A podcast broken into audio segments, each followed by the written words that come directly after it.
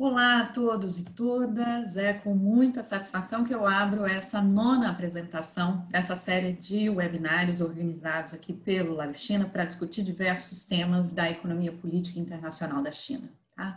Hoje nós vamos falar sobre a China e a cooperação Sul-Sul via novos bancos de desenvolvimento, iniciativa chamada Nova Rota da Seda e vários outros temas. Para isso, eu tenho a satisfação de ter dois queridos colegas aqui comigo, Javier Vadel, que é professor da PUC Minas, editor da revista de Estudos Internacionais. Ele é professor visitante do doutorado em Relações Internacionais da Universidade Nacional do Rosário, na Argentina, e professor visitante do doutorado em Sociologia da Universidade Autônoma de Puebla. Ele também foi professor visitante da China Business School Jiaxing University. Ele é membro do Conselho Científico do Instituto de Estudos da Ásia, membro da Rede de Integração Latino-Americana e do Caribe e membro do Grupo de Investigação e Cooperação Sul-Sul Investigação Regional da Rede Espanhola de Estudos de Desenvolvimento e pesquisador da Claxo, no grupo de trabalho, do qual eu tenho satisfação de compartilhar com ele também, sobre China e o mapa do poder mundial. O Javier ele vai falar sobre a Belt and Road, desembarca na América Latina e no Caribe e a cooperação no pré e no pós-pandemia. Além do Javier, uma satisfação ter aqui comigo hoje a professora Karen Costas Vasques, ela é Distinguished Scholar da Fudan University, na China, e Assistant Dean para Global Engagement na OP Jintao Global University School of International Affairs, na Índia. Ela também é diretora executiva do primeiro Centro de Estudos Africanos, Latino-Americanos e Caribenhos, numa universidade privada indiana, e a sua pesquisa está justamente na interseção da cooperação Sul-Sul, desenvolvimento sustentável e financiamento ao desenvolvimento, com ênfase justamente nos países dos BRICS e no novo Banco de Desenvolvimento. Ela já ocupou cargos de consultoria em bancos multilaterais de desenvolvimento, Banco Mundial, Interamericano de Desenvolvimento, Banco Islâmico de Desenvolvimento, agências da ONU e Ministério de Relações Exteriores do Brasil. A Karen vai falar sobre Brasil, China e os novos bancos de desenvolvimento, cooperação para recuperação verde inclusiva? É uma pergunta, interrogação. Tá?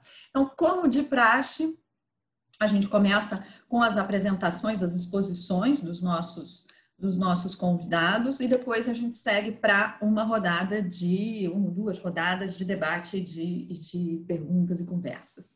Então, muito obrigada mais uma vez, Javier, muito obrigada, Karen, pela presença de vocês aqui com a gente no Lab China. Eu começo com o Javier, que vai fazer aí sua apresentação em torno de 20, 25 minutos. Javier. Ok. Eh, bom dia e muito obrigado pelo convite, Isabela, minha colega no grupo de pesquisa da Claxo, que a gente interage muito bem e, e, e aprende muito né, com os colegas. Né? Então, uma satisfação estar com a Karina aqui também, nessa oportunidade. Então, vou compartilhar uma tela e já vou começar, porque eh, eu tenho tempo eh, eh, limitado. Ok? Vamos lá.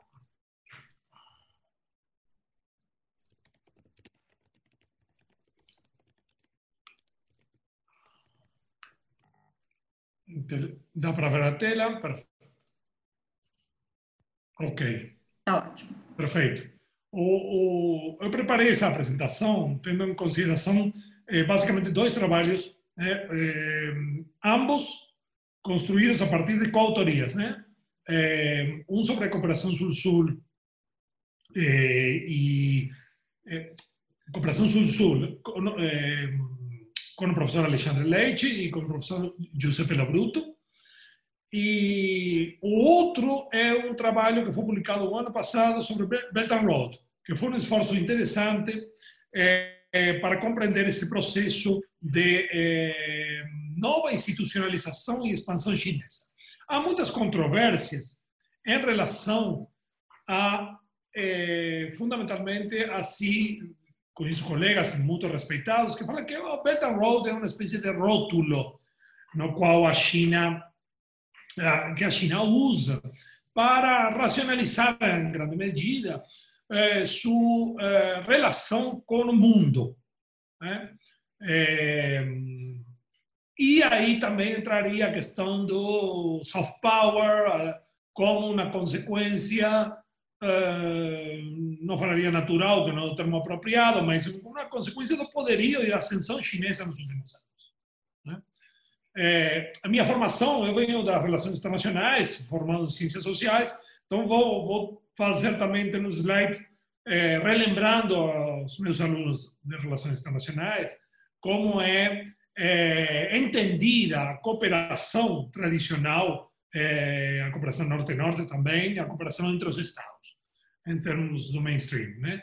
Mas, em primeiro lugar, bom, essa frase do presidente Xi Jinping sobre eh, que China, a China precisa de uma boa narrativa eh, nesse processo de going out, que não começa com o Belt and Road, talvez seria uma continuação, o go out, eh, fundamentalmente a partir do século XXI, né? quando a China entra na OMC e quando o governo Hu Jintao eh, começa com essa política. Né? Então, essa iniciativa se dá a partir da ascensão da, do, do, do, presidente Xi Jinping ao poder, né? em 2013, né? se denominou OBOR, One Belt, One Road, que assim está, a sigla está em, inglês, em chinês, né? no site, mas depois ficou né? a sigla BRI, Belt and Road Initiative, cinturón y a rota en portugués, una franja y la ruta. Eh, eh, então, mas é conhecido como Belt and Road, assim que no texto, na apresentação, deixei como BRI, né? Belt and Road Initiative. É, o projeto começa como um projeto euroasiático, né? Euroasiático, é, que hoje se pode falar que é um projeto global. Hum?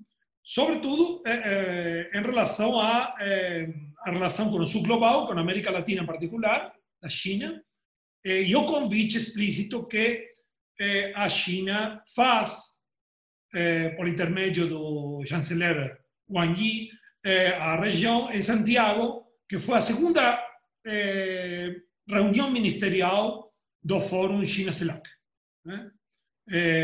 O Fórum China-CELAC tem um grau de relevância importante, embora também tenha controvérsias com colegas em relação à fragmentação da América Latina, a CELAC, etc., etc., que não é o, o foco dessa apresentação, mas o fórum, da, de, o fórum tem uma característica muito interessante, que é uma, uma modalidade de relacionamento eh, em, eh, da China com o sul global, que se replica em 16, 17 mais 1 com a Europa do Leste, o Fórum dos Países de fala portuguesa, o Fórum dos Países Árabes, por aí vai. Então, é, é, o, o que significa, o que é esse cinturão e a rota, o BRI? Né? A sigla vou deixar em inglês sempre. Né? É, são rótulo, uma ferramenta do, do, do, imperialismo, do neocolonialismo chinês, também tem gente que fala sobre isso, né? ou uma ferramenta de hegemonia. Né? É, é uma nova proposta de globalização? Se for, quais são os fundamentos? Hum? É, eu me inclino pela terceira, sabe? Tem gente que fala que estamos vivendo um mundo desglobalizado ou, reglobal, ou desglobalizado ou em processo de desglobalização. Não no sentido Walter Bello, que falava lá, lá atrás, com outra proposta mais utópica, é, mas no sentido de, de coupling, né? de, de então, é, de fragmentação, de regionalização, etc., etc., e de disputa entre os grandes poderes, né? China e Estados Unidos. Outra grande pergunta, que não vou responder todas as perguntas, só deixo aqui para reflexão, e vou colocar alguns pontos importantes nessa apresentação. De que maneira o desembarque do BRI na América Latina muda a, nossa dinâmica regional e a re, realidade do regionalismo na região, que é uma realidade fragmentada, em alguns falam desintegrada ou em processo de desintegração, né? É, ou superposta, né? Mercosul, Unasul em desintegração, é, AUBA também, o ProSul e por aí vai. E a questão da pós-pandemia, né? Estamos num processo, numa experiência ímpar, que é a pandemia, né? Para a nossa geração, pelo menos, e de nossos pais.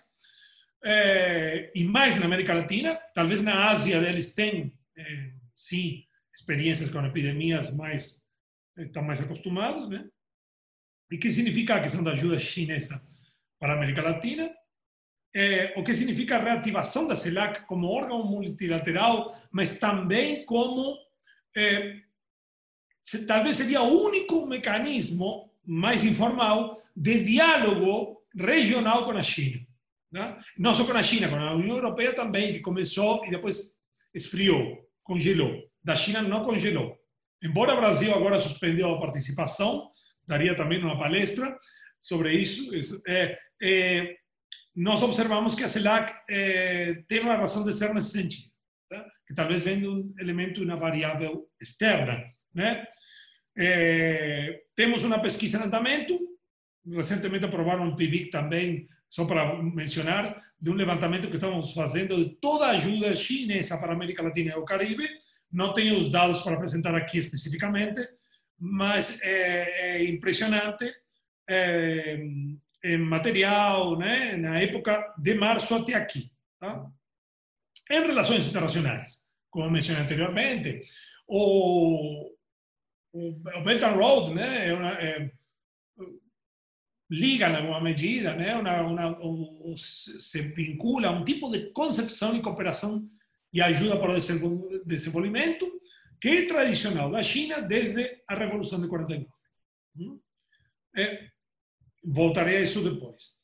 A perspectiva realista no mainstream das relações internacionais entende a cooperação como ações governamentais guiadas pelo interesse nacional hum? e não pela benevolência. Hum? O Ohen e alguns autores institucionalistas eh, eles querem fugir da questão do, da soma zero, desse dilema de soma zero, e, e, fala de coordenação do comportamento, não, com o intuito de atingir objetivos específicos em comum entre os estados, né? Mas a cooperação, fala que o REN, lembremos o After Hegemony, né, que também existia um, um cheiro de, de, de declínio hegemônico, que depois não aconteceu, que é diferente de hoje. É, a cooperação entendida como uma situação que não necessariamente envolve é, é, harmonia, que também tem conflitos. Pode promover conflitos, ou do conflito pode sair ou pode surgir cooperação. E nós estamos em um ambiente, em um cenário de crise da globalização neoliberal, que é o que apresenta um dos pontos do paper, aquele é, que depois vou colocar no final, né? é que é, trabalhamos o Belt and Road é, como um modelo alternativo, como proposta alternativa, mais modelo, né? em, andamento.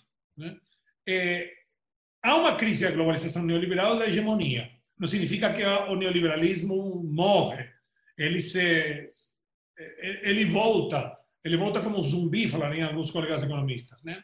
É, aí surge nesse período entre 2001 e 2008, primeira crise, a segunda, a ideia da, da desglobalização como uma contracara utópica à globalização neoliberal, né? Em termos de Carpolani,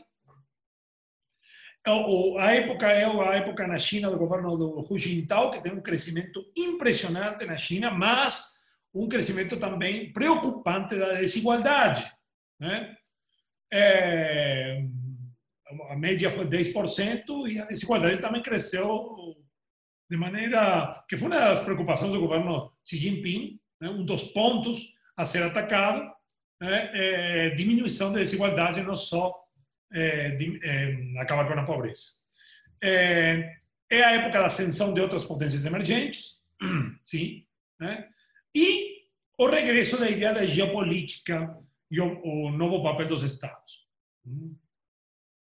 O grande dilema da Reagan na década de 90, Reagan e Silver, era, bom, a globalização ocultou o poder dos Estados nesse momento, né? e de fato os ocultou. Essa é a nossa premissa é que sim. Né? Eh, Belt and Road, presidente Xi Jinping, ele anuncia em Astana, Cazaquistão, né, em Ásia Central, o nascimento dessa, dessa proposta, iniciativa, né, que alguns falam de projeto e outros falam de que é uma grande estratégia chinesa.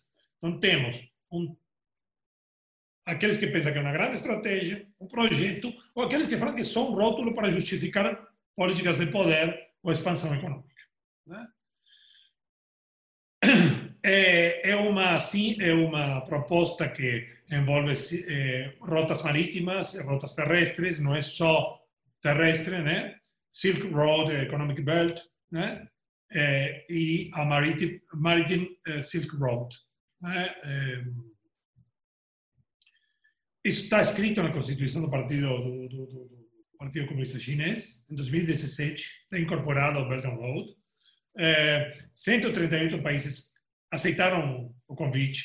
É, 30 organizações internacionais também aceitam o convite para, para participar das reuniões, né? estão envolvidas em alguma, em alguma medida.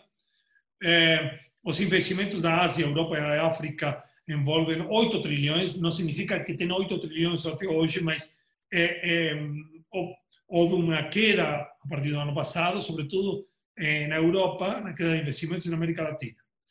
Eh, e a América Latina se incorpora e é convidada em 2018 para, eh, alguma medida, né, dar formato global a essa iniciativa.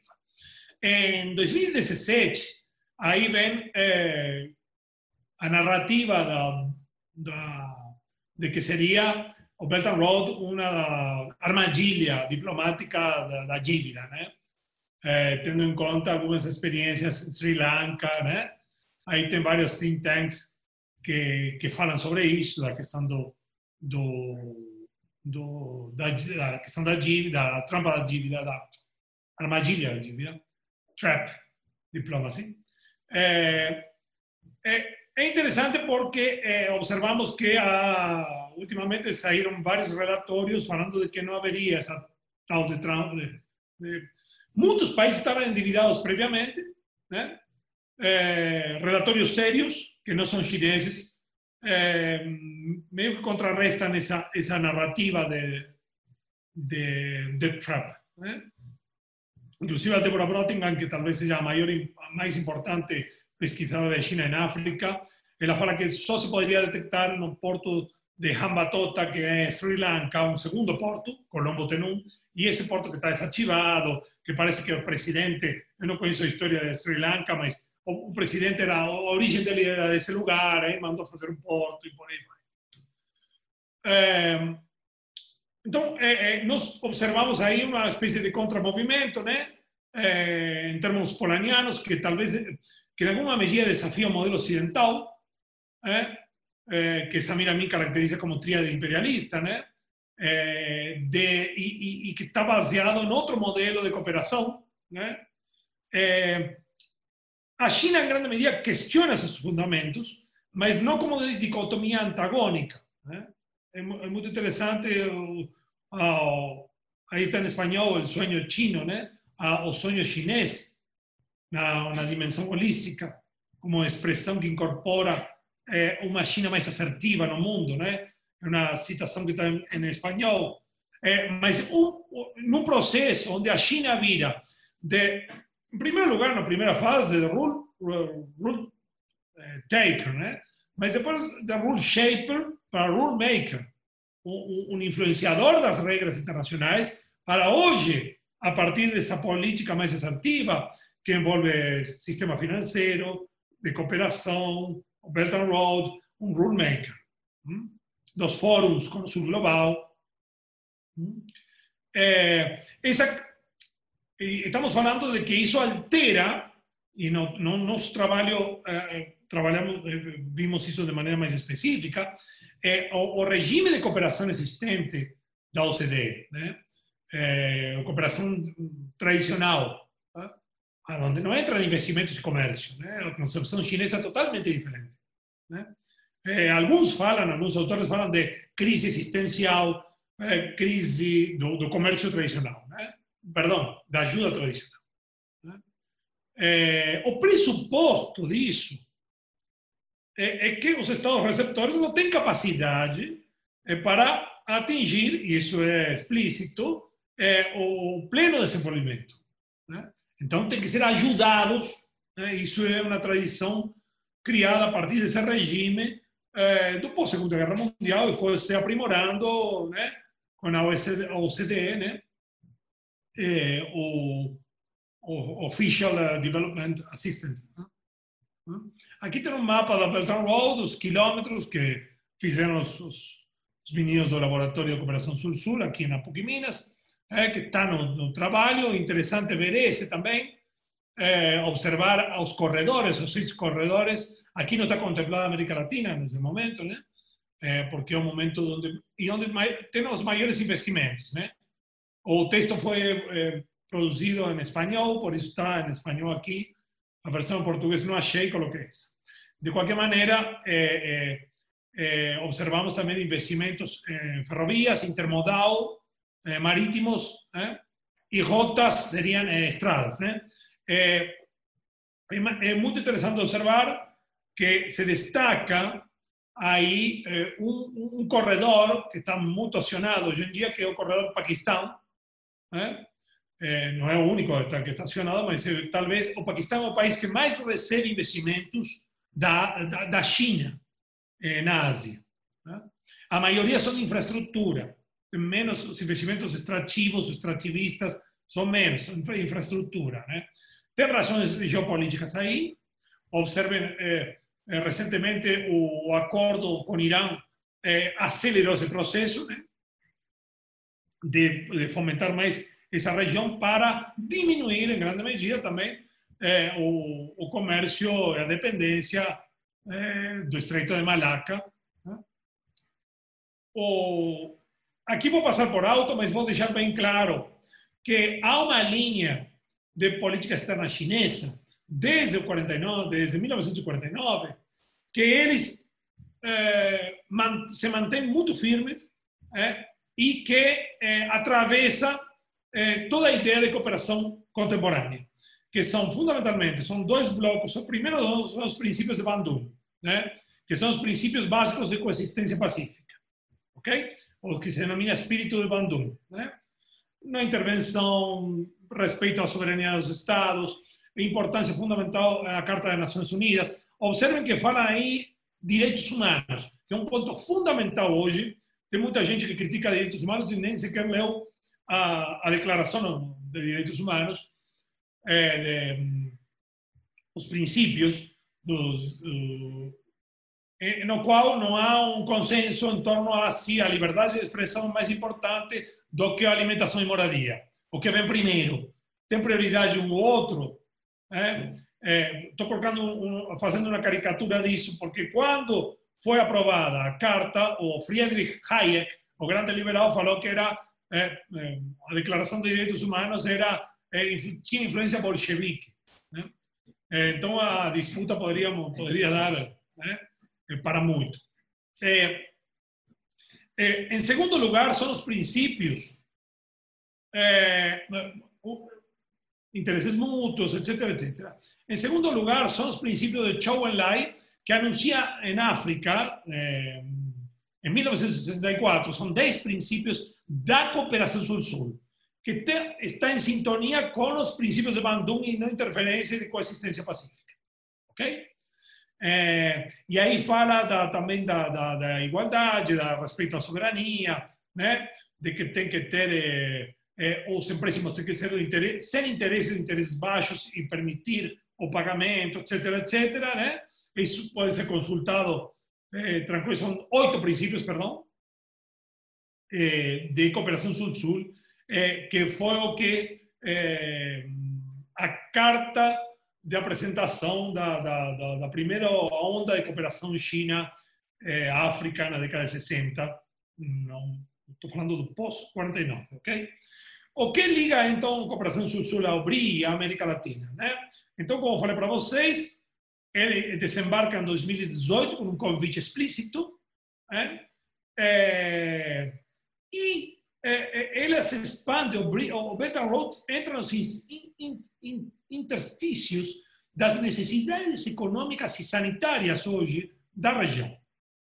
E necessidades que têm a ver com financiamento, como eu falava Rafael Correa en Ecuador, lo único que puede dar el financiamiento es China. Entonces, preciso financiamiento, vou fazer acordo com a China. Lenin Moreno continuou isso, embora o embate entre os dois governos. Né? É, investimentos em infraestrutura, talvez seja a nossa região, não só que é a mais desigual do mundo, talvez é uma das que mais precisam, junto com a África, de investimentos em infraestrutura, empréstimos e ajuda. E para isso, o interlocutor multilateral seria a CELAC, eh, 33 países da América Latina formam a CELAC. É, é, nisso dos papers sobre a CELAC. É, dos 33, 19 assinaram o memorandum de uh, entendimento do Belt and Road na América Latina. Alguém pode falar que tem, são países pequenos ainda, mas eles são muito importantes. Muito importantes porque muitos países do, uh, que reconheciam Taiwan e não a República Popular se encontravam ou na África ou na América Latina. Eh, perdão, América Latina, sobretudo América Central e o Caribe. Sim, formam parte da América Latina e do Caribe. Vários já viraram, Taiwán perdeu nessa corrida, alguns, alguns sem aviso prévio, geralmente tem aviso prévio, tem acordo antes. Eh, dentre eles são República Dominicana, Panamá, República Dominicana e El Salvador. Estados Unidos ficou muito irritado com o Salvador. Eh, Panamá tem um elemento geopolítico chave na região, né? tem investimentos chineses de ampliação do canal, muito importantes, onde transitam navios maiores, né? é, onde podem transitar navios maiores, é, e tem alguns países da América do Sul. Né? Alguém, alguém, fala que o número 20 pode ser a Argentina. Né? Não nesse ano, mas é, talvez sim. E tem países que são paraísos fiscais.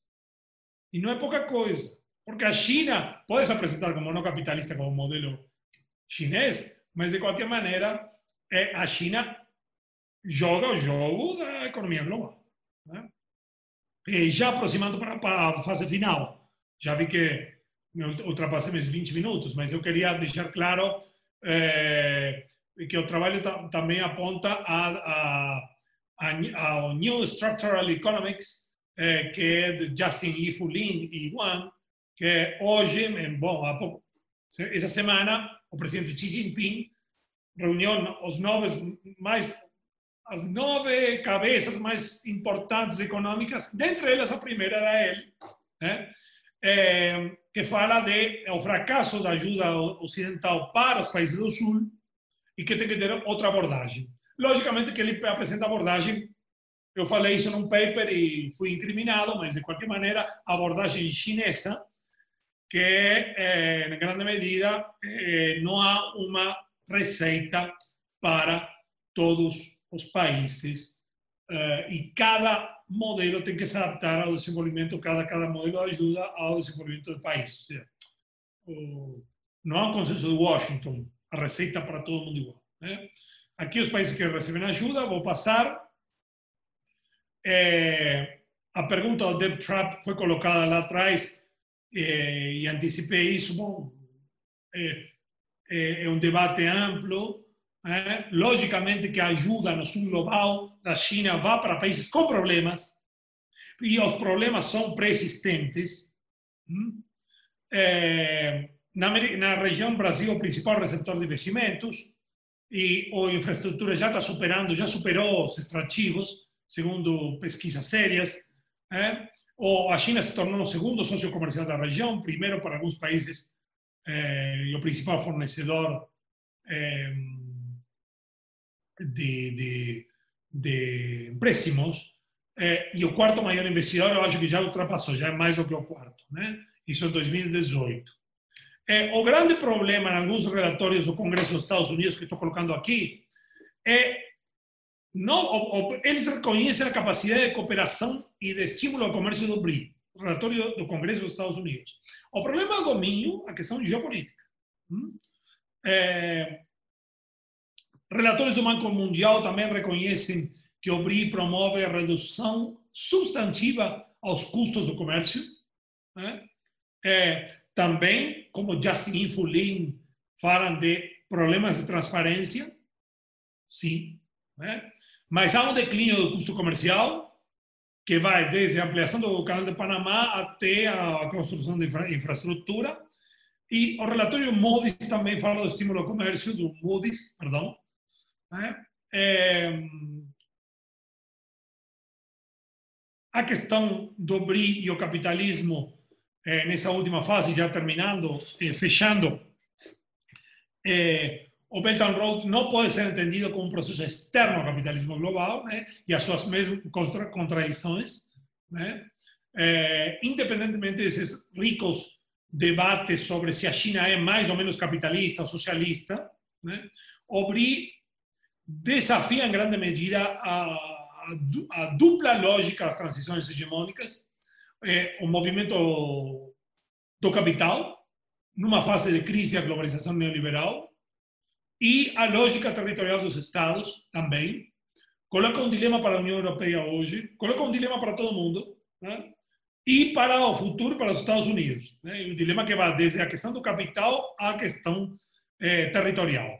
Eh, porque o BRI hoje é a ferramenta essencial da expansão chinesa contemporânea e é a variável essencial, desde o meu ponto de vista, para entender as disputas geopolíticas e conflitos dentro do capitalismo. Finalizando, eh, e vou deixar para, para depois, porque não vai dar a questão da pandemia e da ajuda contemporânea que é na região, né? e, a, e a ação da CELAC nesse, nesse, nesse processo. Eh, estaria, estaria, a Chile estaria propondo um novo Bandung? Não fala explicitamente. Né? Eh, há duas questões aqui, dilema. A cooperação tradicional, tradicional se pode ser vista como continuidade das relações neocolonialistas, etc., etc., de infantilização da cooperação, né? Receitas prévias organizadas para você que não é capaz de de, de, de eh, se desenvolver, né? Eh, que estão padronizadas, né? Aí vem todas as condicionantes, etc., etc. Ou do it yourself, Faz você mesmo. Se você encara como uma Etiópia que parece que está indo por um lado, ou vai por outro lado como Zimbábue, ou vai, é um problema seu. Ok, isso tem consequências. Não estou falando que não tem consequências internacionais. Né? Como aconteceu com o Sudão, lá na década, no começo da década do, do século XXI, que se recriminava a China que não preocupava pelos direitos humanos. Né? Então, basicamente, fecho com isso é, BRI versus globalização neoliberal. Tá? É, aí temos o consenso de Washington, receita para todo mundo igual, seja a periferia da Europa, ou seja Argentina, ou seja Equador. É, a questão da financiarização e transterritorialidade, a globalização neoliberal, explicada no nosso paper, vou deixar aqui a referência. É, a ajuda é condicionada e está separada de investimento e comércio, né? e o modelo da OCDE. Por um lado, temos o liberalismo institucionalizado chinês global, alguns colegas vão me matar, não modelo chinês. A promoção do embedded Chinese neoliberalismo, liberalismo. Porque Xi Jinping fala de promover globalização e comércio, livre comércio, que não significa que entra nas finanças. Tá? Belt and Road e a questão da narrativa do soft power, o sonho chinês, a comunidade de destino compartilhado e a coexistência pacífica, que seria a questão do Bandung. Fecho por aqui, muito obrigado. É, os dois textos aí, quem quiser consultar. Isabela, mais uma vez obrigado. E desculpa aí, mas era muita coisa e é um assunto que eu gosto muito. Excelente, Javier. Eu que agradeço. Muitíssimo obrigada. Vou pedir que você nos devolva a, a, a tela pronto. Muito obrigada. Eu acho que tem vários, vários tópicos aí riquíssimos para o debate, várias questões levantadas que são muito valiosas. Obrigada por essa apresentação, ao mesmo tempo ampla e super instigante. Karen, por favor, o, o, o, the floor is yours. o tempo agora é todo seu. Obrigada, Isabela, pelo convite. É uma satisfação sem tamanho de estar de volta, ainda que virtualmente, ao FRJ, minha alma mater. E já aproveito para deixar registrado aqui meu forte abraço ao meu eterno orientador, o Carlos Medeiros, quem me apresentou ao mundo do financiamento para o desenvolvimento. Carlos, se assistir esse vídeo, lembre 20 quase 20 anos atrás, orientando da graduação de economia. É, e também saudações ao meu colega Javier, um prazer gigante dividir um painel e aprender com você, e concordo em gênero, número e grau. É um tema absurdamente fascinante, instigante e quero ver cada vez mais debates no Brasil e fora é, com os nossos pesquisadores brasileiros e, e, e, e irmãos brasileiros é, é, discutindo esse tema e levando as nossas ideias né, do Sul Global para o mundo. É, a minha apresentação hoje é, é, é, na verdade, uma síntese de, de uma pesquisa que eu comecei em 2017, é, em parceria com outras instituições dos BRICS, e também reflexões mais recentes, é, que foram algumas já publicadas em jornais como a Global Policy e, e também na mídia, e alguns trabalhos que, que eu estou desenvolvendo no momento e que devem ser publicados em breve pelo Escritório de Cooperação Sul-Sul da ONU e a Universidade de Oxford. É, que questiona um pouco uh, o papel uh, da cooperação né, Brasil-China. E aí eu olho especificamente na dimensão multilateral para a reconstrução pós-pandemia, e especificamente uma reconstrução rumo a uma transição mais sustentável, para uma economia mais sustentável e mais inclusiva. A gente vê que a, crise econômica, né, social e humanitária que foi eh, desencadeada pela pandemia do Covid, ela tem reforçado a necessidade eh, de modelos que apontem para uma economia mais sustentável e inclusiva. E apesar do crescente consenso de que essa recuperação uh, no pós-pandemia ela não deve significar um retorno ao business as usual, ainda é preciso avançar na implementação é, dessa visão na prática. Como? Em linha com a Agenda Global dos Objetivos de Desenvolvimento Sustentável, os ODS, é, do Acordo de Paris e da Agenda Addis Abeba uh, para o financiamento para o desenvolvimento. Bom, nisso, qual é a grande pergunta né, que, que eu quero propor hoje? Qual é o papel do Brasil e da China nesse processo de reconstrução e de transição para uma economia verde né, e sustentável? Acho que primeiro para a gente começar a rascunhar e pensar numa possível resposta é como grandes países emergentes, o Brasil e a China, eles trazem por si só né, soluções que que podem ser compartilhadas entre si e outros países no marco de, como o Javier falou, da cooperação Sul-Sul. E um exemplo claro disso é o intercâmbio de conhecimento entre equipes médicas, entre os dois países, eh, as doações de remédios e equipamentos médicos que a China tem feito para o Brasil e etc. Uh, para além uh, dessa, dessa cooperação bilateral, a China e o Brasil também têm um papel central é, nos BRICS e nos novos bancos de desenvolvimento, é, que por sua vez são mecanismos importantes não apenas para o financiamento de medidas emergenciais, né, mais de curto prazo, como também na mobilização de recursos e no intercâmbio de conhecimentos para o desenvolvimento de médio e longo prazo, né, que é o, o que a gente está focando agora, né, ao responder essa pergunta. Mas o potencial da cooperação sino-brasileira ele é colocado em xeque à medida que as estruturas da governança global de um sistema multilateral que já era vacilante antes da pandemia são abalados ainda mais com, com a crise, né? Uh, com a pandemia. E como a gente bem sabe, a, a, escalada da competição entre os Estados Unidos e a China, por exemplo, tem causado um tensionamento das relações sino-brasileiras no âmbito bilateral. É, isso também se reflete em outros níveis, né? A ampliação dos Estados Unidos das regras de investimento do Development Finance Corporation, para conter a crescente influência da China no Brasil e na América Latina, por exemplo, é, também reacende a, a disputa né, no plano regional. E no plano multilateral, a proposta recente dos Estados Unidos de expandir o G7 para incluir alguns dos BRICS em uma coalizão anti-China também tem criado tensão no âmbito do bloco. E aqui eu queria destacar, então, a cooperação Brasil-China na construção de uma economia mais sustentável e inclusiva em duas dimensões bem específicas. A primeira é por meio da cooperação uh, entre os BRICS, e a segunda por meio da cooperação no âmbito dos novos bancos de desenvolvimento, e especificamente o AIIB, o Asian Infrastructure Investment Bank, e o NDB, o Novo Banco de Desenvolvimento. Bom, primeiro no âmbito dos BRICS, né? além das mudanças uh, da estrutura da governança global, que a gente já comentou, também tem questões domésticas, como a desaceleração das economias uh, do Brasil, da Rússia, da África do Sul, e além da própria rivalidade entre países BRICS, né? como a Índia e a China, que tem colocado cada vez mais o agrupamento em xeque.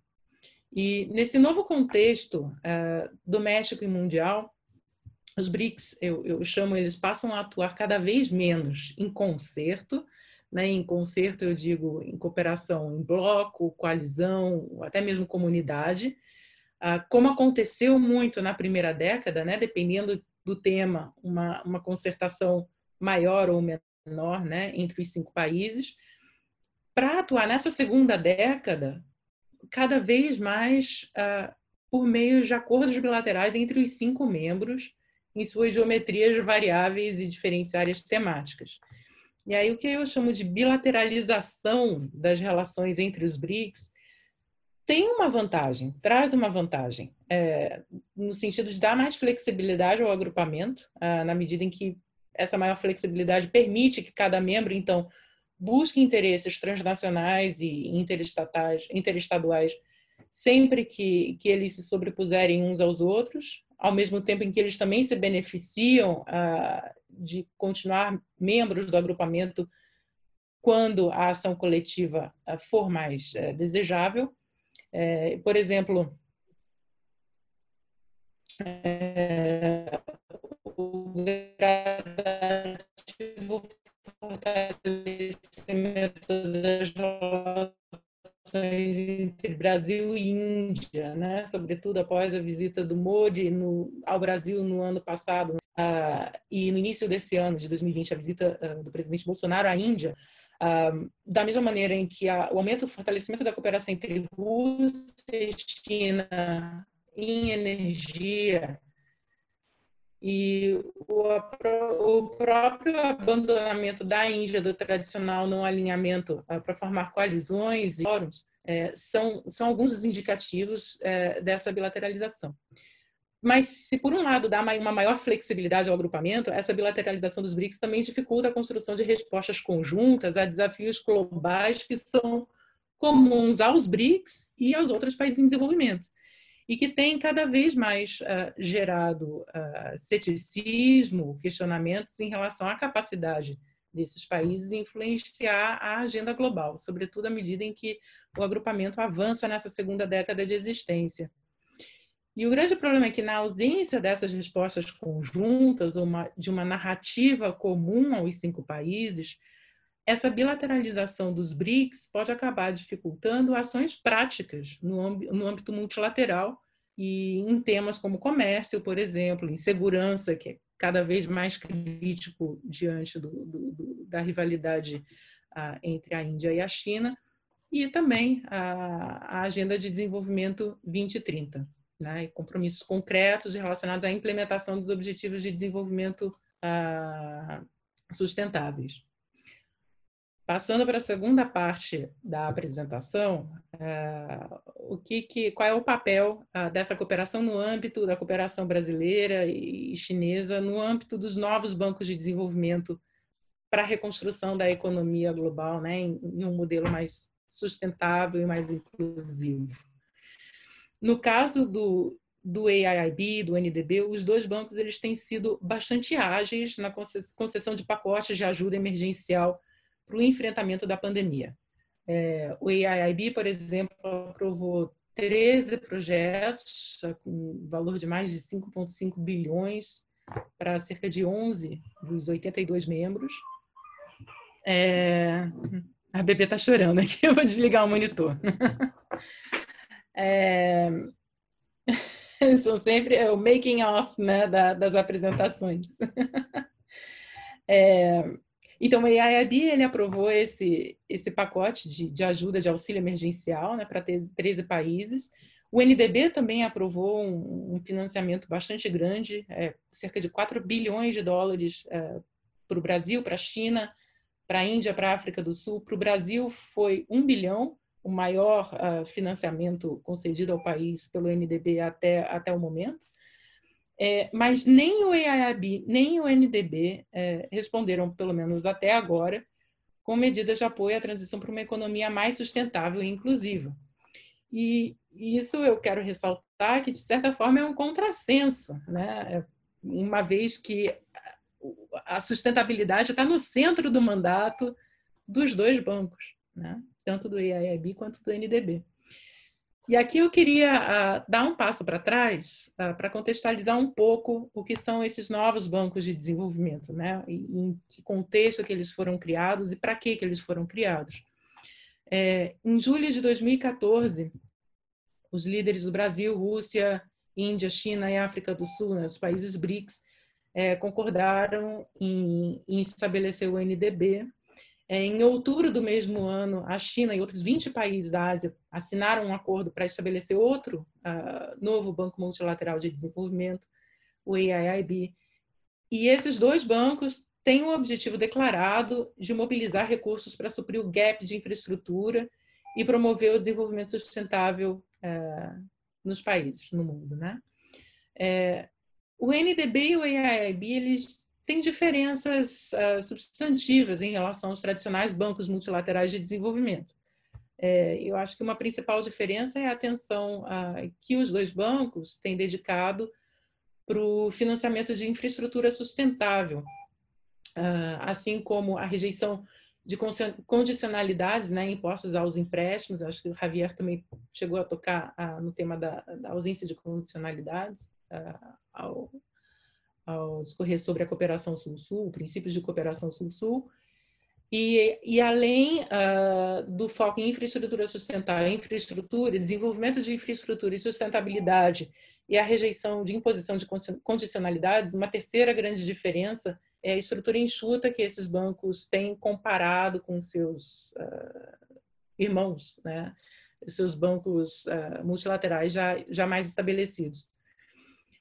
Em realidade, tanto o NDB quanto o AIIB uh, saíram da frustração de economias emergentes e economias em desenvolvimento com as instituições Bretton Woods, uh, tanto em termos de discrepância entre o poder de voto dos países emergentes e o peso que esses países foram ganhando ao longo do tempo, né, em termos de uh, percentual da economia global, quanto o fato desses bancos tradicionais terem marginalizado ao longo de anos recentes os investimentos em infraestrutura e passado a priorizar empréstimos voltados a reforma, um foco mais em política, em reforma política e institucional nos países.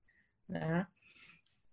Um, a China tem um papel de destaque muito grande, uh, tanto no NDB quanto no AIIB Uh, e isso se expressa de diferentes maneiras. Uh, uma muito óbvia é o fato da sede, tanto do NDB quanto do IAIB, uh, ah, estarem na China, quanto, quanto o peso, né, o financiamento que a China aporta para as duas instituições. Eh, e, sobretudo, no caso do IAIB, que tem um modelo de governança diferente do NDB, que eu vou comentar mais adiante.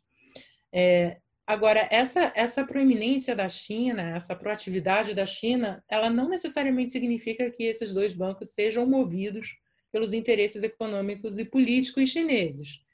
É, e tampouco representam um modelo único chinês de financiamento multilateral para o desenvolvimento.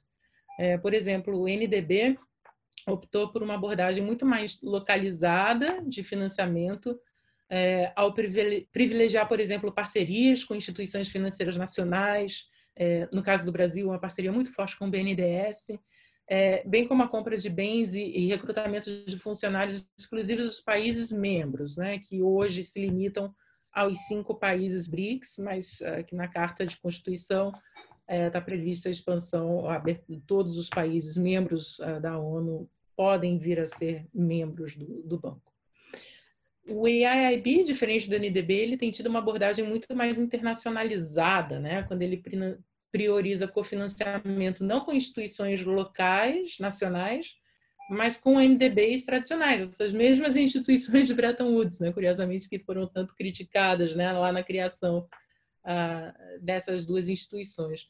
E também por usar uh, muito dos estándares dessas instituições nos seus projetos, né? e a gente tem aí salvaguardas, tem muitas políticas operacionais, é, instrumentos que são uh, bastante inspirados nas práticas um, desses bancos tradicionais. E além de abrir, diferente do NDB, a compras uh, de bens para projetos né, e recrutamento de staff é aberta a todos os países, né? e não é exclusivo aos países membros do banco.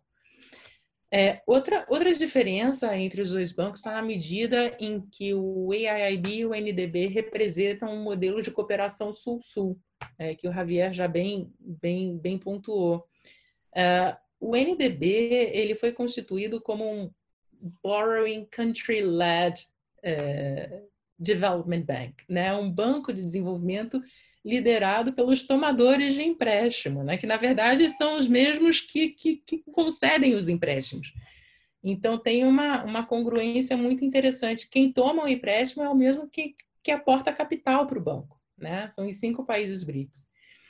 É, mas a, é, e, e, essa, esse, esse modelo de borrowing country-led é, se reflete principalmente no modelo de governança é, que privilegia uma relação horizontal entre os cinco membros, com, que tem não só os mesmos direitos de voto, mas também tem o mesmo número de cotas. Né? É, acho que uma outra característica do NDB que, que o aproxima, então, de um modelo mais sul-sul, para além dessa horizontalidade entre os seus cinco membros, hoje, né? É, é a natureza demand-driven uh, dos projetos e o uso de, de sistemas nacionais ao invés da adoção de salvaguardas ambientais, que tem sido a prática mais recorrente no âmbito de, de bancos tradicionais. E que está muito em linha também com o princípio de não intervenção, de soberania, é, respeito a questões domésticas que são tão próprios né, da, da cooperação sul-sul. No caso do AIIB, uh, é um pouco diferente, é, porque desde essa Constituição é, sempre houve uma, uma, pressão, principalmente de doadores europeus, de países membros né, da Europa e agências de crédito internacional, que acabaram levando o banco a adotar um modelo de share, shareholder-led, né, diferente de borrowing uh, country-led e que, por sua vez, é mais parecido com o modelo adotado pelos bancos multilaterais tradicionais. Uh, contudo, uh, assim como o NDB, uh, é, os países do sul global, no caso do IAIB, também têm a maioria de cotas e votos, é, o que, então, talvez o trouxesse um pouco mais para perto do modelo sul-sul.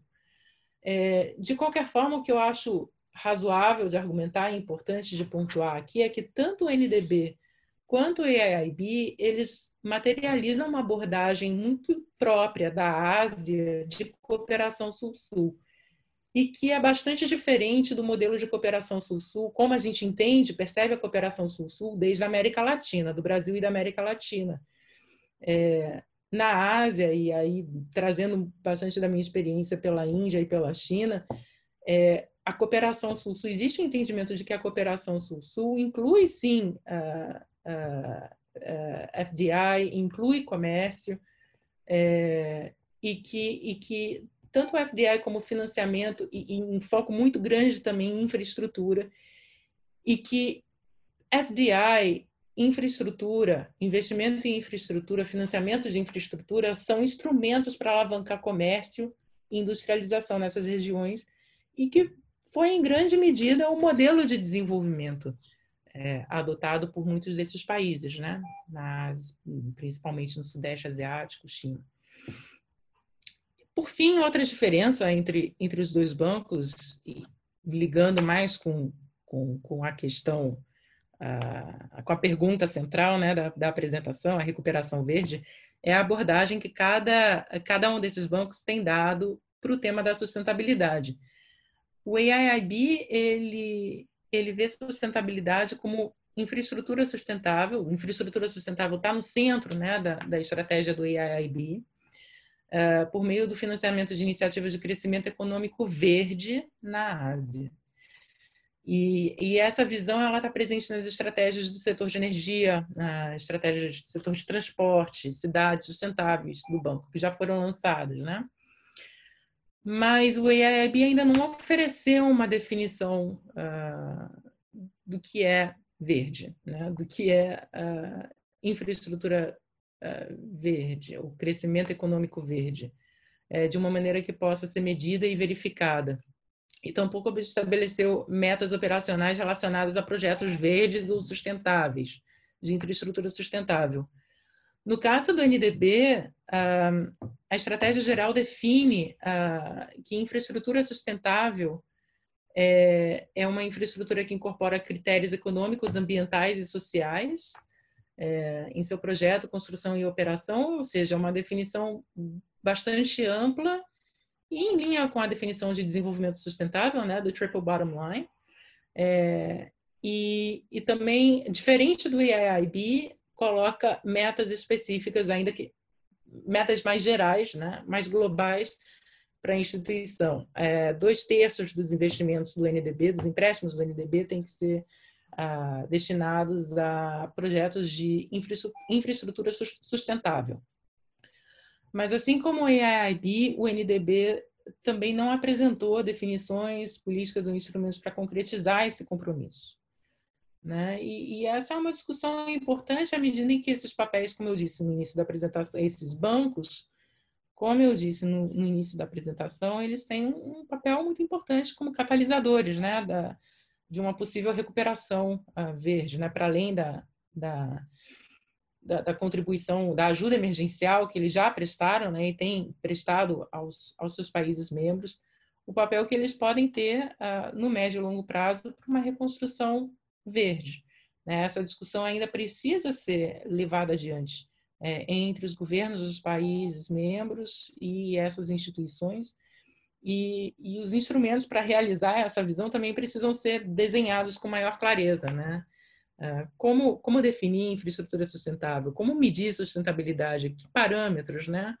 Uh, existe uma discussão no âmbito do NDB uh, de que infraestrutura sustentável iria além uh, do, do, da abordagem que se tem tido tradicionalmente né, nos outros bancos multilaterais do do no harm, né, de mitigar, compensar ou evitar é, eventuais impactos negativos que os projetos podem ter na, no meio ambiente, uh, nas comunidades uh, onde os projetos são executados, para ter um, um impacto mais transformador né, no longo prazo de, de agregar um valor positivo para além de evitar uh, um impacto, o impacto negativo. Né? É, mas é uma discussão que ainda precisa ser aprofundada com métricas e com métodos para se avaliar o, o real impacto de desenvolvimento que esses projetos podem ter. Então, para concluir, uh, três pontos. Uh, a Covid acelerou um processo que, ao meu ver, já, já existia, né, de fragmentação da governança global. É, esse processo ele se reflete na cooperação entre o Brasil e China, tanto no âmbito bilateral uh, quanto no âmbito multilateral. E multilateral, eu digo especificamente no contexto BRICS, por meio da, da bilateralização uh, das relações entre os países. E os novos bancos de desenvolvimento eles têm um papel central nesse processo de reconstrução da economia global, uh, com bases mais inclusivas e sustentáveis, para além da emergência, uh, da ajuda emergencial. Uh, e esse papel ele precisa ser detalhado de forma mais concreta ah, com, com os governos e também por meio de, de instrumentos específicos que possam ajudar essas instituições a realizar suas missões. Eh, eu fico por aqui e aguardo ansiosa pelas perguntas e a oportunidade de entrar mais ao fundo em algum desses pontos uh, durante o nosso debate. Obrigada de novo, Isabela, pela oportunidade. Javier, grande prazer estar com vocês aqui. Karen, um enorme prazer te ouvir. Uh, aprendi muitíssimo. Foi uma apresentação muito valiosa, que tem muitas anotações, muitas curiosidades, muito comentário.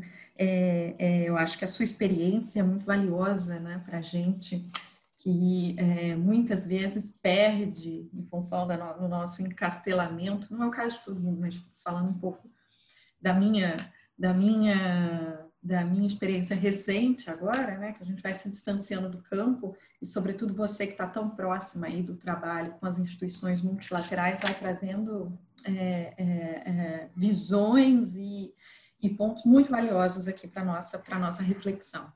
Eu vou fazer uma primeira rodada de, de, de, comentários e de perguntas, e daí vai. Se vocês tiverem perguntas um para o outro, aí também fiquem à vontade para é, fazerem comentários entre vocês. Vou começar com o Javier, depois eu passo para a Karen, faço as perguntas em bloco, depois vocês, a gente responde nessa, a gente responde nessa sequência. É, Javier, deixa eu voltar aqui para a sua, sua apresentação. É, você falou no final dela sobre isso, que talvez muita gente ache muito controverso, né? sobre essa institucionalidade liberal, um liberalismo institucionalizado chinês, que passaria a ser, de certa forma, ah, a tônica da, da ordem internacional promovida pela China né? ou pelo menos de uma parte, ou que reflete uma parte desse comportamento internacional da China enquanto é, é, é, é investidor fora, enquanto promotor da cooperação sul-sul, né? enquanto digamos, uma institucionalidade geral. Eu queria que você comentasse mais para a gente como é que você vê a ordem internacional promovida pela China, né? sobretudo num contexto que mais e mais a gente tem falado de transição hegemônica em relação aos Estados Unidos, embates estratégicos é, é, com os Estados Unidos e daí vai. Afinal de contas, o que, que você uh, uh, caracteriza ou, cap, ou, consegue captar aí dos elementos de uma ordem internacional promovida pela China, o que, que seria esse neoliberalismo, é, ou desculpe, esse liberalismo, não neoliberalismo, esse liberalismo institucionalizado, ou em outros termos, o que, que da ordem internacional atual te parece que estruturalmente a China contesta e o que, que de estruturalmente novo surge, então, isso que você está chamando de um, de, um, de um, liberalismo institucionalizado? Essa é a minha, uma primeira pergunta para você. É, a segunda. Uh, é, a gente, muita gente tem argumentado que, de certa maneira, a China teria entrado com mais ímpeto na na América Latina, sobretudo a partir de uma espécie de um vácuo de poder por parte dos Estados Unidos que permitiu tal, tais coisas como uma, uma maré rosa, pink tide, é, ou, em larga medida, preocupação estadunidense com outras frentes, desde guerra do Afeganistão e daí vai, um vácuo de poder é, aqui na América Latina que teria permitido mudanças é, mais ou menos estruturais na nossa configuração é, político e social e, sobretudo, uma penetração com maior ímpeto da China nessa fase. E que, nesse momento de acirramento das disputas estratégicas China e Estados Unidos, agora a preocupação dos Estados Unidos teria se voltado novamente aqui para a América Latina, e com isso uma tendência a um recuo chinês, pelo menos que aparece ali do ponto de vista dos dados de investimento, e um recuo dos investimentos chineses aqui na região, uma redução, né? não um recuo eles não estão de forma nenhuma negativa, mas uma redução em relação ao ritmo de crescimento que vinha, que a gente vinha observando. Eu queria que você comentasse um pouco essa tua visão sobre embate estratégico China e Estados Unidos aqui, como isso se reflete tanto na penetração dos investimentos chineses na América Latina, quanto na cooperação sul-sul, tá? Uh, Karen, também vou te, te, te deixar duas perguntas para você comentar, ou duas, duas questões para você comentar de maneira geral. Eu gostei bastante da sua, do seu comentário sobre como você vê a diferença da cooperação Sul-Sul na Ásia versus a cooperação Sul-Sul na América Latina. Esse fato de que os asiáticos eles têm uma ênfase, digamos assim, mudança estrutural, né? uma ênfase muito centrada na cooperação enquanto um instrumento que leva à mudança estrutural, por isso muita ênfase em investimento estrangeiro direto, comércio, é, é, é, financiamento de infraestrutura, coisa que durante muito tempo na cooperação, e até hoje, né, na cooperação Norte-Sul, eram passaram a ser percebidos como alguma coisa que não faz mais parte da cooperação. Isso não é cooperação. Né? A cooperação ela tem que ser uma ajuda que tenha outras características que não esteja muito concentrada é, é, é em investimento. Isso me lembra um pouco essa a história né, da evolução da trajetória da disciplina de desenvolvimento econômico, da própria história da cooperação Sul-Sul, porque quando a gente pensa ela no imediato pós-guerra, 45, os anos 50 os anos 60, também na cooperação Norte-Sul, na cooperação mais convencional, né, dos, dos doadores convencionais, é, os doadores tradicionais, a gente também tinha uma preocupação maior né, naquele, naquele período com o financiamento de infraestrutura, mudança estrutural, né, o desenvolvimento enquanto industrialização. E por isso a cooperação tinha que entrar naquela, né, também tinha que fazer parte daquilo. Então, me, me, remete muito, essa visão asiática hoje me remete muito ao que era a, a, a, cooperação dos anos 50. queria saber se você concorda com essa visão ou não.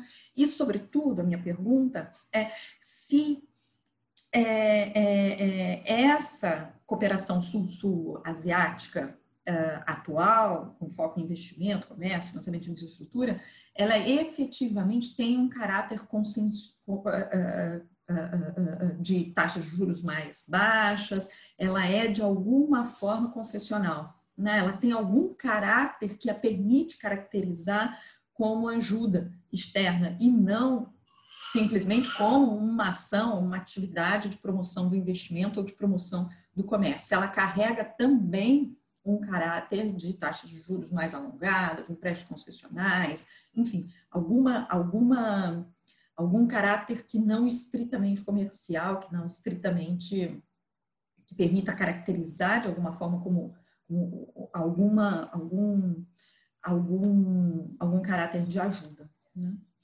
A minha segunda pergunta para você, eu fiquei super curiosa com esses dados que você trouxe sobre a ajuda dos dois bancos uh, uh, chineses multilaterais, o AIIB e o NDB, durante a pandemia. São números importantes, né? 5,5 bi em 13 projetos que o AIIB forneceu durante a pandemia ou pós-pandemia, né? É, e o NDB, você me falou, em 4 bilhões de dólares. É, só para o Brasil, 1 bilhão. É, eu queria que você falasse um pouco mais o que foram, que, que, tipo de projetos são esses, o que está sendo financiado, é, qual é o caráter né, desses, desse, desse financiamento, essencialmente. É isso, depois eu passo para uma segunda rodada. A, a, apresentação de vocês me instigou muito, fiquei com muitas, muitas questões. Javier, por favor. Eh, sí, a responder, bueno, la, mis. Eh, La primera es sobre la cuestión del liberalismo, liberalismo institucionalizado ¿no? de, de, China. En grande medida, tem dois elementos aí. Um é que vem da teoria de relações internacionais, a ideia, e também da economia política internacional, a ideia de que Estados Unidos, a partir da Segunda Guerra Mundial, se transformou na, naquele grande eh, fornecedor de bens públicos internacionais. E, em outro webinar, no começo da pandemia, na conferência, eu já falei que isso há muito tempo não existe. Hum? Lender of last resort, é, funções é, clássicas que Kinderberger e depois Gilpin colocavam como é, é, responsabilidades das, da potência hegemônica. Nesse sentido, eu falo liberalismo institucionalizado por duas razões. Em primeiro lugar, a China há muito tempo, e talvez nunca, eh, teve o interesse de exportar seu modelo de desenvolvimento para outros países. Portanto, a Revolução Comunista, naquela, eh, diferentemente da União Soviética. Eh, então, nesse sentido, eh, se se apresenta como grande substituto, eh, num período de transição longo, de, pelo menos no discurso, eh, daquele, eh, daquela potência eh, que iria fornecer bens públicos, eh, promover um liberalismo comercial, eh, eh, uma nova globalização. discurso de Xi Jinping é muito claro na, em Davos, na época que Donald Trump ganhou as eleições, né, já tinha já era presidente, né? E se notava aí um discurso de Trump totalmente protecionista, eh, American First, eh, meio como eh, colocando a questão do, bom, nem sequer vou oferecer bens públicos para meus aliados, coisa que era a proposta de, de Obama, do TPP, Trans-Pacific Partnership e por aí vai. Né?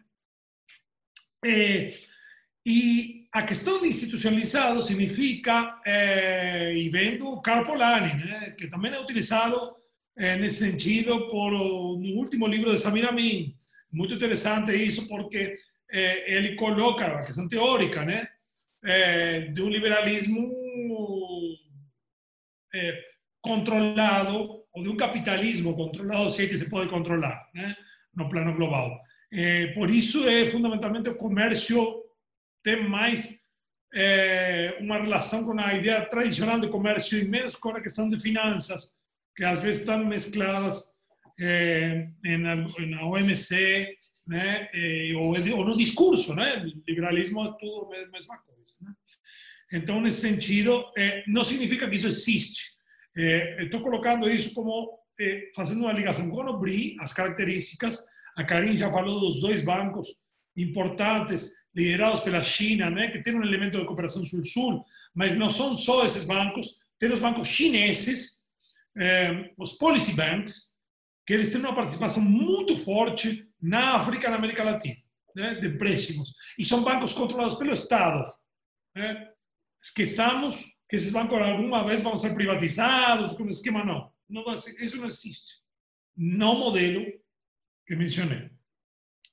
Então, é, é, o segundo ponto da China América Latina, muito interessante, as duas perguntas muito interessantes, porque uma tem a ver com é, essa falta de atenção dos Estados Unidos. Eu não acho muito falta de atenção. Ok que o foco do conflito a partir de 2001 até 2008, 2009, foi Oriente Médio, a, guerra, a invasão no Afeganistão, Iraque, ok. Mas e a questão do vazio do poder é, e uma retomada atual. Né? Falar, ó, agora esse é nosso, é, nosso quintal, ninguém mexe aqui. Hum? É, de qualquer maneira, tem um elemento político e outro econômico. No político, parece fracassar isso, porque o, o, as, as, ondas de, de, dos governos de, de, de esquerda, Maré Rosa, e depois os governos de direita, não é uma coisa nova, né? Geralmente há ciclos e de desgaste na América Latina. Mas eles chegam, sim, com, um, com uma assistência muito forte aos Estados Unidos. Equador é um caso muito claro. O caso Brasil é muito claro. As relações dos Estados Unidos com a desestabilização via guerra híbrida. Aí tem um monte de coisa que se pode discutir, né? E relação com o Poder Judiciário. E vou te falar uma coisa, Isabela, que não tem a ver e não tem a ver é, porque isso já forma parte da geopolítica mais importante. O golpe de Estado fracassado na Turquia contra Erdogan. Longe eu de defender Erdogan. O primeiro que falou Erdogan, naquele momento, a primeira, na primeira fala dele, quando ele retomou o poder, apoiado por, pelos outros partidos e pelo grupo curdo também, falou: eh, Nós não somos América Latina. Olha só. Teve assistência da, da Rússia, teve assistência do, também ajuda dos serviços secretos de, de, iranianos. Sabia que o golpe, essa tentativa ia acontecer e que havia infiltração nas estruturas burocráticas da Turquia. Eh, poder judiciário, militares. Eh, bom, depois houve uma limpa, né? E alguns intelectuais que são os menos perigosos, a gente, né? A gente, estou falando. Mas isso é interessante por quê? Porque isso tem a ver com a situação atual. E se Estados Unidos está encarando essa situação para desestabilizar politicamente, em alguma medida, se consegue ou conseguiu, isso é não é efetivo com a, com a estratégia chinesa, se é que existe. Por quê? Eu mencionei os, países que eh, assinaram um memorándum de, de entendimento com Belt and Road. Muitos são de governos de direita, não a Venezuela. O Lacage Pou, no Uruguai, não vai sair, não. Chile, Peru, os modelos neoliberais assinaram memorandos de entendimento. Equador, as relações com a China são impressionantes. Inclusive com Lenín Moreno, que aplicou medidas neoliberais no âmbito do México, voltou ao Fundo Monetário, ok. Mas se isso, eh, se há algum tipo de retomada na região, a questão da América Central é bem claro, Panamá, República Dominicana e El Salvador nem consultaram, entendeu? É, é, eu estou vendo é, que a, política do Big Stick, se é que voltou em algum momento, não serve. O hum?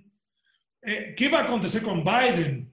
Eu não tenho muita esperança em Biden não como externo dos Estados Unidos, não sou um cidadão americano a única esperança ou luz que poderia ter é que o cara retomasse uma política estilo Obama em relação a, Cuba. Mas não esperemos milagres. Né? Agora, que isso, que a política de Trump é, só promoveu, se é que foi ativa, promoveu, sei lá, um tiro no pé, que não é efetiva em relação à relação chinesa, vamos ver o Brasil, que é a peça-chave. É, porque o Brasil tem relação com a China muito profunda, investimentos de comércio econômica. Por outro lado, um presidente, bom, um vice-presidente que fala uma coisa, um presidente é, que é pró-Trump, né? É, que parece que consulta primeiro o Trump para, para agir depois. Né? Então, é uma incógnita isso. Né? Agora, que Estados Unidos vê a região como exclusivo domínio deles, isso fica bem claro desde Tillerson até o atual secretário de Estado e por aí vai. Né?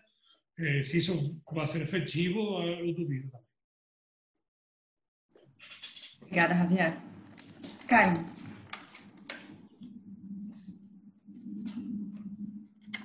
É, é, em relação à primeira pergunta, né, a diferença entre a cooperação Sul-Sul na Ásia e na América Latina, sobretudo em relação ao foco da mudança estrutural, né, que, que, que, que teria mais no modelo asiático em relação ao latino-americano, é, acho que primeiro vale a pena pontuar um pouco para quem está menos familiarizado com a discussão de cooperação Sul-Sul, que diferença é essa, né? a gente já comentou bastante a, a, a, o caso asiático, mas na América Latina, tradicionalmente, a cooperação Sul-Sul ela é, ela é vista principalmente como uma cooperação técnica, né? Tem outras modalidades também que são muito bem é, detalhadas nos relatórios que o IPEA tem feito desde 2010, se eu não me engano, é, sobre o estado da cooperação Sul-Sul no Brasil e, e, e no âmbito da, da América Latina também o programa de fortalecimento da cooperação Sul-Sul também tem sistematizado bastante os dados é, para a região. É, então, para além da cooperação técnica, também tem a cooperação científica, tecnológica, educacional, mas principalmente técnica, né? É, e, e, isso muito com base também no entendimento na nossa região de que a cooperação sul-sul ela tem que ser livre de, de, de interesses econômicos, né, de ganhos econômicos, ela tem que ser pautada pela solidariedade entre os países. É, entre os princípios que guiam, que norteiam a cooperação sul-sul, tem um outro que é o win-win, né, o ganhos mútuos, é o ganha-ganha, e que de certa forma pela ótica asiática, né, é, justifica o porquê de você ter, a, a, ter cooperação, incluir como cooperação também comércio e investimentos, né, para a promoção do desenvolvimento, como eu já falei, porque está muito pautado também na própria experiência uh, desses países, no modelo que esses países adotaram para se desenvolver. Agora, eu acho que um, ponto importante quando a gente fala, fala em mudança estrutural é, eu acho que esse termo está muito presente na, na cooperação asiática, uh, como, como você falou, Isabela, pelo, pela priorização de investimentos em financiamento em, infraestrutura, é, mas ela também existe, a mudança estrutural ela também existe no contexto latino-americano, só que ela tem um entendimento diferente. Eu acho que essa é, é a grande beleza da cooperação sul-sul, diferente da cooperação norte-sul, que ela foi muito bem sistematizada e coordenada por diferentes mecanismos né, no âmbito da OCDE. No caso da cooperação Sul-Sul, é uma bela, belíssima colcha de retalhos, né, que, que acomoda as diferenças e os diferentes entendimentos e modalidades de cada uma das regiões com base nas suas próprias experiências. Então, quando a gente fala em mudança estrutural na cooperação Sul-Sul com base na nossa experiência brasileira, por exemplo, a gente tem os projetos estruturantes, por exemplo, no âmbito da ABC, em parceria com a Fiocruz, na área de saúde, em parceria com, com o Senai, na, na parte de treinamento, educação, desenvolvimento vocacional, é, que olham é, em ações que possam gerar uma transformação de desenvolvimento, né? É, não só em termos de é, ganhos do projeto específico, como também na construção de instituições e que está no terceiro nível né, de desenvolvimento de políticas que vão num num momento para além da, da, do tempo de vida do projeto, desencadear outras mudanças e adiar é, mais transformações. Então, é, para resumir, é, o entendimento de mudança estrutural, ele existe na América Latina também, apesar do enfoque diferente dessa, dessa cooperação se materializar, se operacionalizar por meios ou mecanismos, instrumentos, modalidades diferentes, uh, a ideia de mudança estrutural ela existe tanto na, na, na cooperação sul-sul, no modelo asiático, quanto no latino-americano, ela só se expressa por maneiras diferentes, talvez. E eu acho que essa, o entendimento disso é a grande beleza da, da cooperação sul-sul. E eu falo grande beleza porque eu, eu confessamente sou apaixonada pela cooperação sul-sul, sem, sem disfarces. É, a segunda pergunta, concessional, sim, ela tem, no caso da Índia, da China também, ela tem taxas mais baixas que as taxas praticadas no mercado, é, e a diferença geralmente é subsidiada pelos bancos nacionais. No caso indiano, que eu conheço um pouco melhor, pelo Exim Bank, é, indiano, Banco de Importação e Exportação da Índia. É, agora, eu acho que, para além da, da, da questão da, da, da, concessionalidade, é, é outro ponto é, muito importante nesse debate de cooperação sul-sul versus cooperação norte-sul, que é a condicionalidade. É, a, a, a, a cooperação sul-sul ela sempre se vangloria muito de não impor condições políticas né, nas suas iniciativas, nos seus projetos. Mas existem condicionalidades econômicas, é, tanto a China quanto a Índia. A Índia eu tenho números concretos, pelo menos 75% é, das contratações de bens e serviços dentro de um projeto financiado pelo governo americano tem que ser de empresas indianas. Então, mesmo que você encontre um fornecedor que seja mais competitivo em termos de preço ou qualidade, ou ambos, é, no mínimo, um mínimo de 75% desse financiamento tem que ser necessariamente contratado de empresas indianas. E aí entra a lógica do win-win, é o ganha-ganha. Você quer contratar de outro, então dá um empréstimo de outro.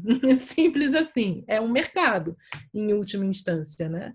Então, é de novo, uma, como a gente pontua a diferença de entendimento uh, dessa cooperação com base mais solidária, não solitária, solidária, é, do ponto de vista a, a, do, nosso, do nosso continente, em comparação a uma, uma cooperação mais pragmática é, do ponto de vista de vários países na Ásia, né, principalmente Índia China. A, a segunda pergunta é o que foi financiado pelo IAIB e o NDB nesses, nesses mega empréstimos, né? É, emergenciais no contexto da pandemia, né? No caso do IAIB, os empréstimos, os empréstimos eles foram mais focados para compra de equipamentos e medicamentos é, nos países, é, nos países que receberam esses empréstimos, se não me engano, 13, foram 13 países até o momento. Pode ter tido alguma atualização mais recente. No caso do, do NDB, no Brasil, especificamente, esse empréstimo ele foi essencialmente direcionado para o programa de renda mínima do governo, né? para, aquele programa de, de, renda mínima mensal de 600 reais para pessoas né, em situação mais vulnerável. É, então, tem uma, uma diferença bastante marcante em relação à, à natureza desses empréstimos no âmbito de cada uma das institui instituições dentro do, do mesmo contexto, né?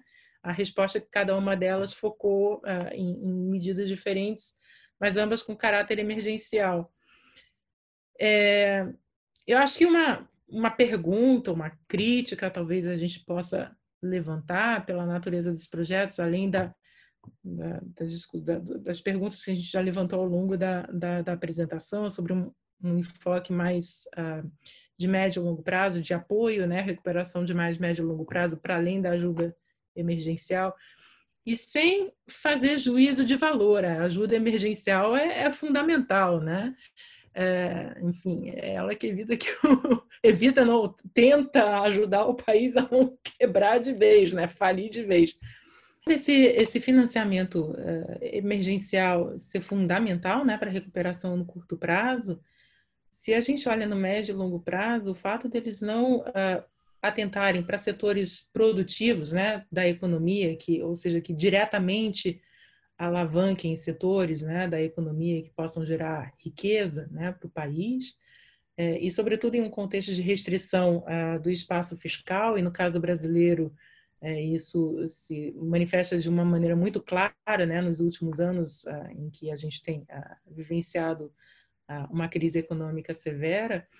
É, ao longo do tempo, esses empréstimos podem, né, tem um risco de virarem um, um cavalo de Troia né, para o Brasil, para outros países em que pode criar condições que os países não, não, não estejam em condições né, de, de, de repagar essa dívida contraída hoje, sobretudo se, se as economias levarem mais tempo para se recuperarem. Né? E quando a gente fala em desenvolvimento sustentável, né, com base no triple bottom line, econômico, social e ambiental, é fundamental a gente falar também de desenvolvimento sustentado, de projetos que sejam sustentados né, financeiramente e viáveis para os países e não um, um problema para eles logo mais adiante. Então, são provocações, na verdade, é, que, eu, que eu queria trazer para o debate e que, enfim, para apimentar ainda mais a, a discussão. Obrigada, Karen. Eu vou fazer uma última pergunta para cada um de vocês para a gente amarrar é, e fechar o nosso, a nossa conversa de hoje. Vou começar pela Karen e terminar com o Javier para a gente inverter a ordem.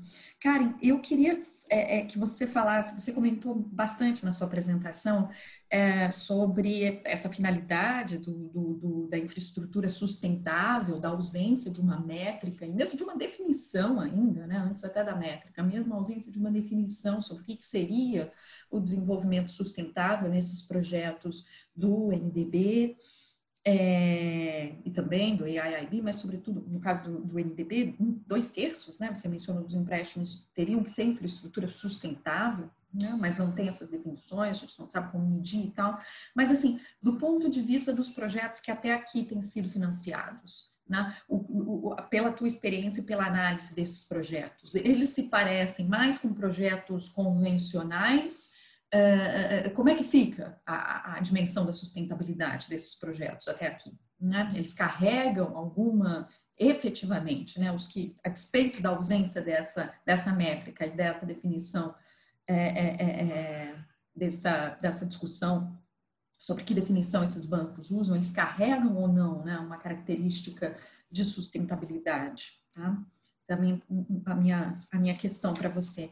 Javier, é, eu não poderia concordar mais com o seu último comentário sobre como fica aqui a disputa estratégica China e Estados Unidos na América Latina, o impacto disso para cá e, sobretudo, da perspectiva é, é, das interferências via guerra híbrida, via mecanismos de intervenção muito direta na, na nossa, na nossa é, na nossa crise política e na nossa crise judiciária também, no caso brasileira. Então, é, eu queria, vou, vou, vou, jogar mais, vou jogar mais linha para você ir puxando nesse sentido. É, a gente discute muito essa mudança na política externa chinesa de uma política externa que teria passado de uma política low profile para uma política que é strive for achievement, né? Achievement. Essa política externa que quer né, se tornar mais e mais, tem se tornado mais e mais assertiva.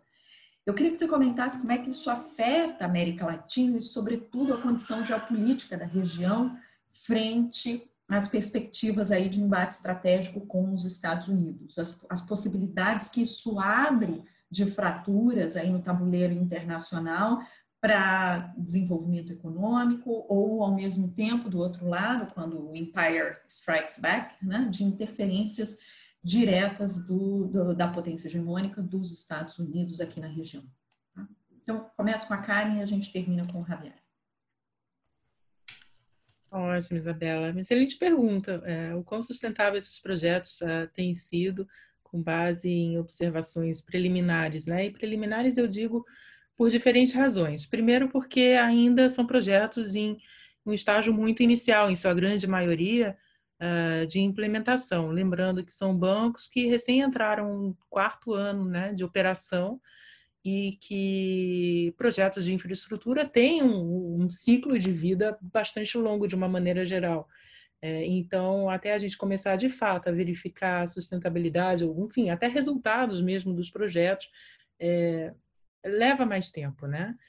É, eu posso comentar um pouco mais a fundo é, o que a gente tem visto no caso dos projetos do NDB, porque é, é, um, é uma das, das, pesquisas que eu estou uh, conduzindo uh, no momento, é a segunda etapa dessa, dessa pesquisa que, que eu mencionei, que foi começada em 2017, para entender como que o NDB uh, tem abordado né, o, o tema da, da, da, sustentabilidade e definição e métricas né, de desenvolvimento de infraestrutura sustentável, é, e que nesse primeiro, nessa primeira etapa, então, a gente ofereceu uma um working definition né, para infraestrutura sustentável e um framework uh, mais geral para a gente começar a pensar uh, como medir a sustentabilidade desses projetos. Na segunda etapa, é, e sempre com, com base na ideia de, de, de, transformação, né? e além do, do, do modelo de salvaguardas, de, de evitar, mitigar, compensar a, efeitos negativos e pensar no, no, efeito positivo adicional que esses projetos podem trazer para o desenvolvimento dos países. Nessa segunda etapa, a gente está uh, implementando, testando esse framework em projetos do banco. Né? A gente está olhando especificamente um projeto de é, gestão de recursos hídricos e saneamento na Índia, no Rajastão, e um projeto de energia eólica no Brasil, no Nordeste do Brasil, né, que inclusive foi o primeiro uh, financiamento do NDB para o Brasil em parceria com o BNDES. Uh, dessa, dessa experiência que também ainda está em, em, em, estágios iniciais, em, em suspenso, na verdade, em função à pandemia, né? A gente chegou a conduzir a primeira rodada de pesquisa de campo, mas não conseguiu avançar na segunda rodada porque chegou a pandemia e ninguém é louco de mandar equipe para fazer pesquisa de campo, né? É, em países que estão sofrendo bastante com, com a pandemia. Mas dessa experiência, uh, o que eu posso relatar, já como resultados preliminares, assim, uma primeira uh, dificuldade é, é, é, a de conseguir uh, informações dos projetos, né? É, da instituição e, e, dos governos. A instituição, eu digo, o próprio uso, a opção pelo uso dos sistemas nacionais acaba levando o NDB, especificamente, a consultar os países né, na hora de oferecer esses documentos a, a pessoas interessadas, né, organizações da sociedade civil, acadêmicos e por aí vai. E esse processo enfim, necessariamente envolve o tempo e as burocracias de cada um dos países. Né? No Brasil, a gente ainda tem uma lei de acesso à informação.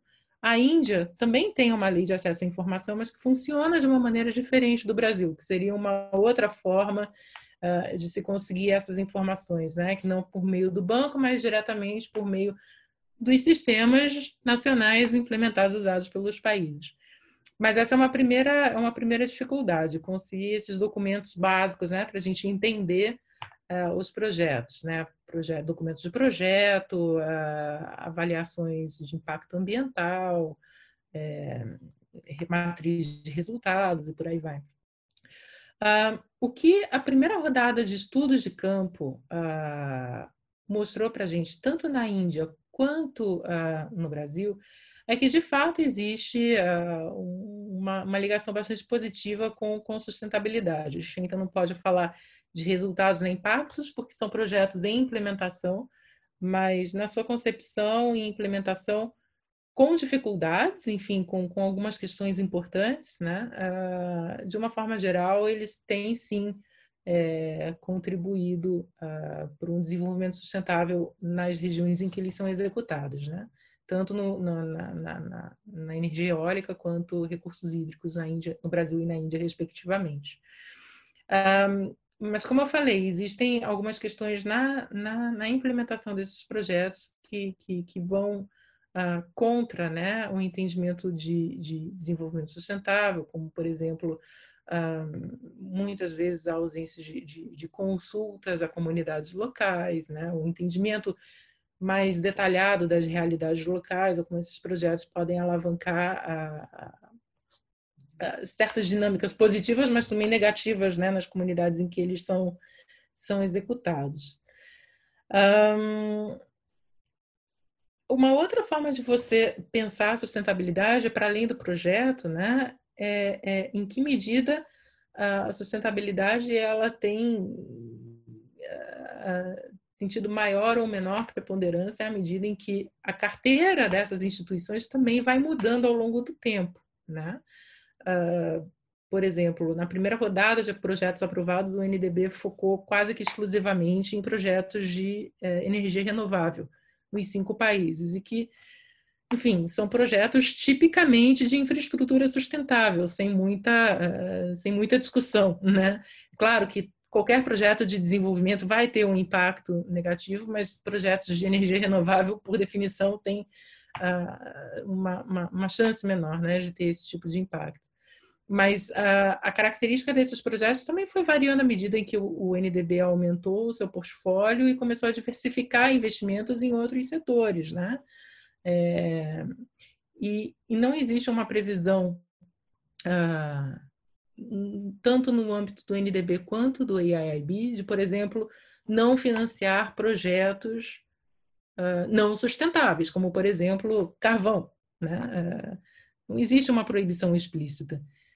E, de certo, até certo ponto, eu acho que é importante marcar isso, uh, porque é, é alvo de fortes críticas né, de organizações da sociedade civil, mas, de novo, se a gente coloca em perspectiva com os estágios de desenvolvimento desses países, por exemplo, no caso indiano, em que 60% da população ainda vive abaixo da linha de pobreza, carvão é uma forma de você garantir um acesso quase que universal e a baixíssimo custo para energia à população. Né? Então, claro que uh, existe uma preocupação, uma intenção, pelo menos no discurso, uh, de se fazer uma transição para formas mais limpas, né? É, mas existem ah, restrições práticas que também devem ser levadas em, em consideração na, na, criação, na constituição desses portfólios. E, e, a sustentabilidade deve ser vista como um contínuo, ao invés de preto ou branco, né? Existe ou não existe sustentabilidade. E esse contínuo justamente vai favorecer ah, uma, uma acomodação melhor eh, dos estágios de desenvolvimento e dos modelos de desenvolvimento que cada um desses países é, optaram ao longo das suas trajetórias. Acho que o grande pulo do gato, para não me estender muito mais, é nesse contínuo, como que as instituições, como bancos como o EAEB e o NDB, se de fato eles querem aportar inovações para uh, a arquitetura financeira uh, global, para o desenvolvimento, é que incentivos que eles podem dar aos tomadores de empréstimo para que esses países, então, apresentem projetos que estejam mais em linha com o, o conceito e entendimento de, de, sustentabilidade, né? como, por exemplo, uh, prazos mais longos para pagamento ou taxas de juro mais baixas. No Brasil, bancos privados estão fazendo isso. Santander começou recentemente a, a, a atuar nesse sentido por meio de, de incentivos. E os bancos de desenvolvimento que tinham que estar tá dando um exemplo de liderança, né? Por, por definição. Né? Então, fica outra provocação aqui para o debate. Obrigada, Karen. Quando vocês tiverem o resultado das pesquisas de vocês consolidadas, vou querer te convidar mais uma vez para vir apresentar para a gente. Javier. Pós-pandemia. É, pós-pandemia.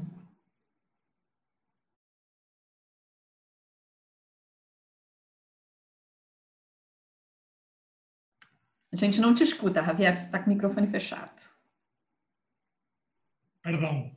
A questão da, da, política externa chinesa mais assertiva é um fato, inclusive, é motivo de debates antes da pandemia, né? é, sobre se a China está é, descartou a linha de Deng Xiaoping, né, de, de, de ocultar as capacidades, perfil baixo, para outra mais assertiva, isso é motivo de debate dentro da China.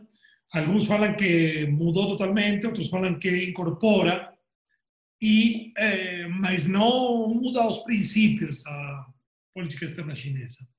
Eh, qual é o impacto aqui na, na região? Foi bem claro, eu acho que se apresenta bem, bem claro com eh, as políticas cada vez mais agressivas de Donald Trump.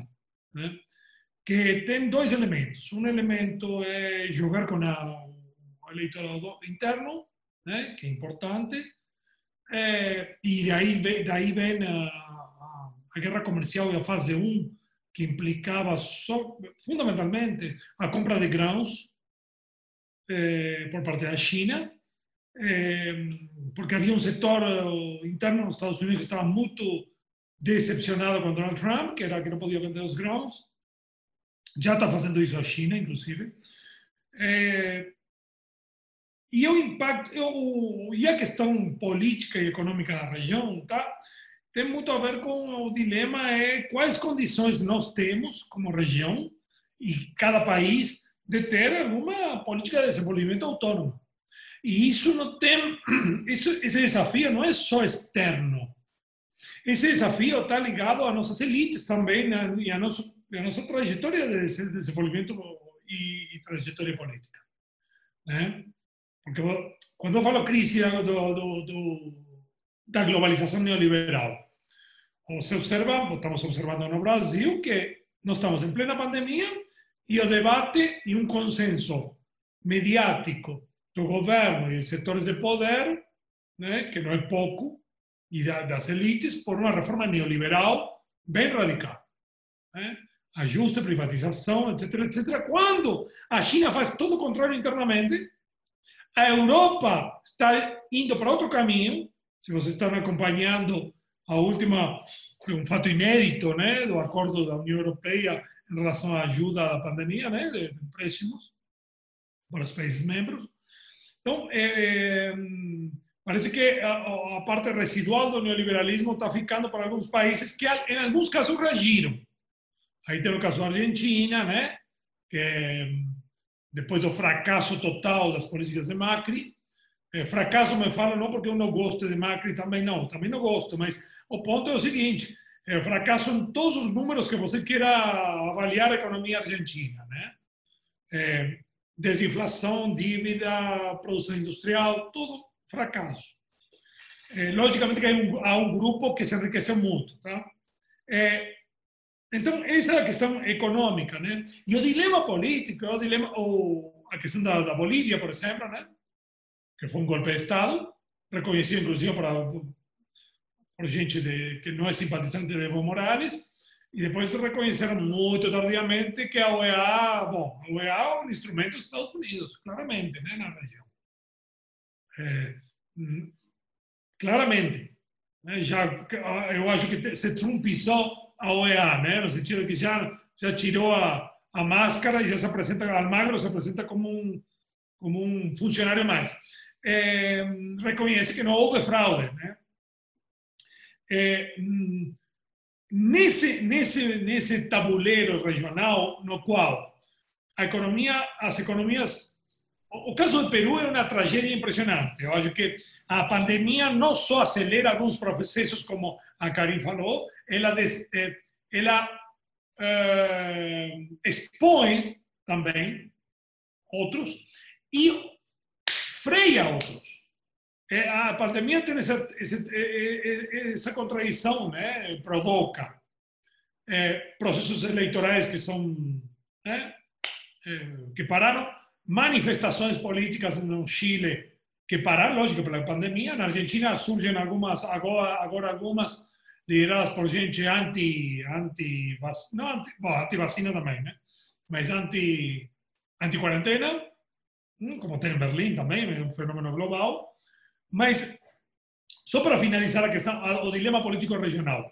Na economia estamos pior, é, nessa onda da direita. A única economia que estava indo muito bem em crescimento é, era boliviana e agora tem um problema político muito grave. É, e a questão venezuelana, né? A questão venezuelana que, bom, serve Venezuela é nosso fetiche. Serve para eh, acabar con debates, acabar con un pensamento inclusive, eh, mas de qualquer maneira estão se produzindo alguns movimentos muito interessantes na Venezuela eh, que podem promover, pode ser com assessoria russa ou chinesa, não, chinês é difícil, mas o movimento de libertação dos, dos, dos presos políticos e a, a divisão da, da oposição. Né? É, e, a, e a, o pedido estrito do, do Maduro, do governo, de que os observadores internacionais das eleições sejam da União Europeia e das Nações Unidas. descartou totalmente o que a gente sabe, né? A questão da OEA e o papel dos Estados Unidos aí. É, finalizando, que falo isso, é um, um, momento oportuno, não pela pandemia, mas também pela questão da, da Bolívia? Se somos tolerantes com a Bolívia, de que estendemos e prorrogamos o prazo de, de um governo de facto, fazer eleições depois, por que não é o que me, que me que rotulam de ditadura, etc, etc. Né? Então, é, eu não sei se sou otimista ou pessimista nesse sentido no futuro da região. Eu vejo que há um processo de esgotamento. O Brasil ainda tem muita gordura para queimar para continuar no aprofundamento neoliberal, não sei até quando. Não sei até quando. É uma porta aí aberta ao inferno, né? É, em plena pandemia, vamos ter mais um semestre de pandemia com certeza, esse semestre pelo menos completo. Né? Então, é, há muitos interrogantes. Nesse transcurso, a China agiu muito ativamente. A ajuda que nós temos levantado via Twitter, via organizações oficiais, de, de, é, é, muito substantiva.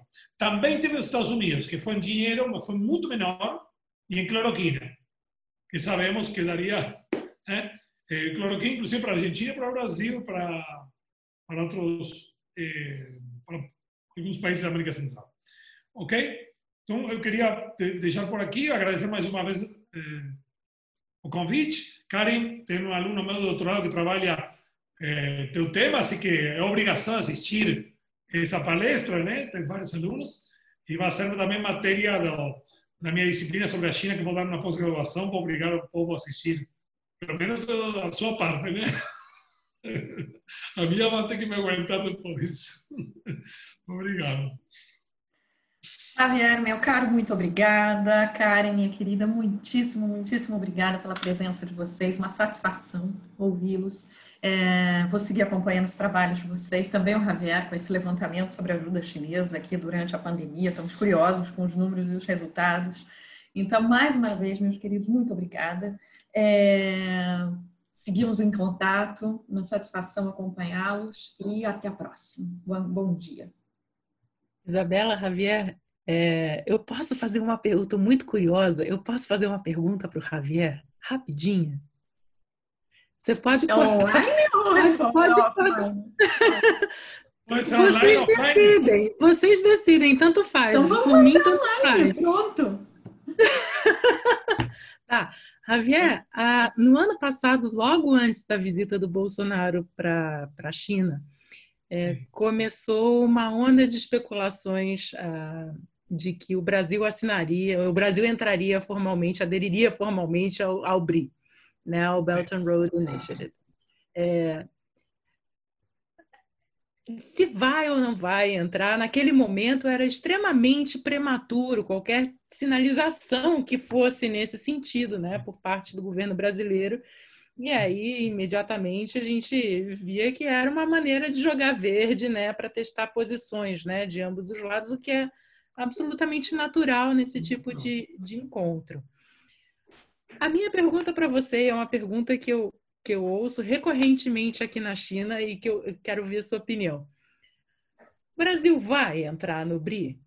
É, e se vai ou não vai entrar no BRI, por quê? É, o que, que o Brasil ganha ou deixa de ganhar como membro do Belt and Road Initiative? Entendi. É, é rapidinho a pergunta, mas é muito importante. Eu acho que a Argentina tem mais chances de entrar do que o Brasil. Eu acho que ninguém vai fazer isso antes das eleições dos Estados Unidos. Eu acho. É, no Brasil, acho um pouco complicado. Consultei gente que está ligada ao governo, mas não era do governo. Importante, não vou dar nomes que responde con cierta arrogancia frente a un grupo de pesquisadores, no cual estaba, eh, foi na Unicamp. Não é, que, não é que a pessoa seja arrogante, a arrogância da visão brasileira, que choca um pouco. Eu, como argentino, eu me sinto brasileiro também, mas como argentino, eu vejo de mais defeitos do que vocês, às vezes. E, e na Argentina também, tá? Então, tenho essa dupla estrangeiro eterno. É, eh, ah, respondió con cierta arrogancia en el sentido de que como que Brasil no necesitaría entrar.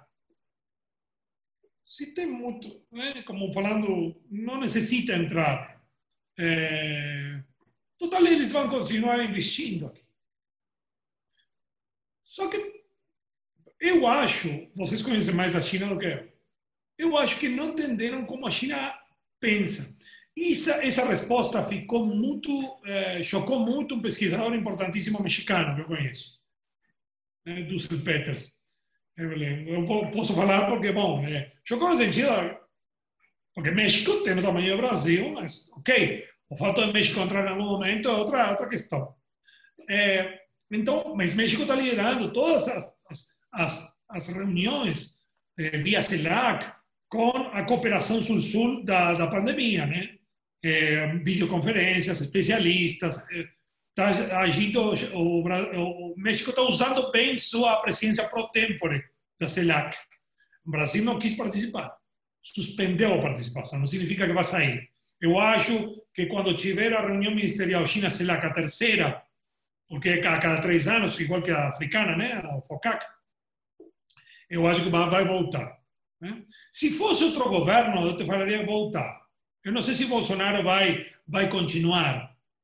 Se fosse, vamos supor, Mourão voltar, não porque o Mourão seja é, um Deng Xiaoping ou, não, não, longe, é, é, mas tem um certo pragmatismo, não tem essa, esse compromisso com os Trump, né?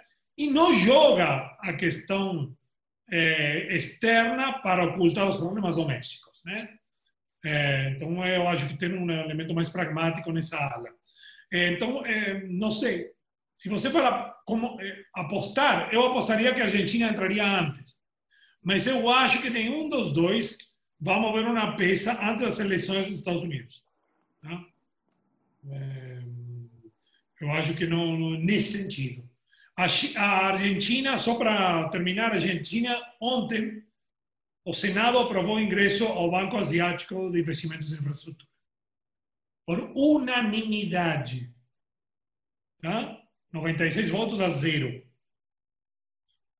Isso indica por quê? Porque as relações com, com, na época de Macri foram muito boas com a China. Começaram mal por uma questão dos investimentos que ficaram parados, mas depois porque quando Macri foi prefeito de Buenos Aires, também tinha muita relação com a China. Aí tem negócios, o pai, bom, negócios familiares. Mas há uma constante, nesse caso na Argentina, de, de, dessa relação com a China que eu vejo mais consistente. No Brasil, eu acho que o único empecilho é a turma governante agora, né? que é um grupo um grupo ligado a Bolsonaro, a família, e um grupo mais reduzido é, ligado a Steve Bannon, e essa coisa que não sei se tem muito futuro, não. É, pode ter uma popularidade agora, usam as questões de guerra híbrida muito bem, né? É, e, e, logicamente que é funcional ao Trump. Estados Unidos, é, nesse sentido, é muito pragmático. Quando você já não é funcional a mim, descarta, assim que não, não sei o que pode acontecer depois, né?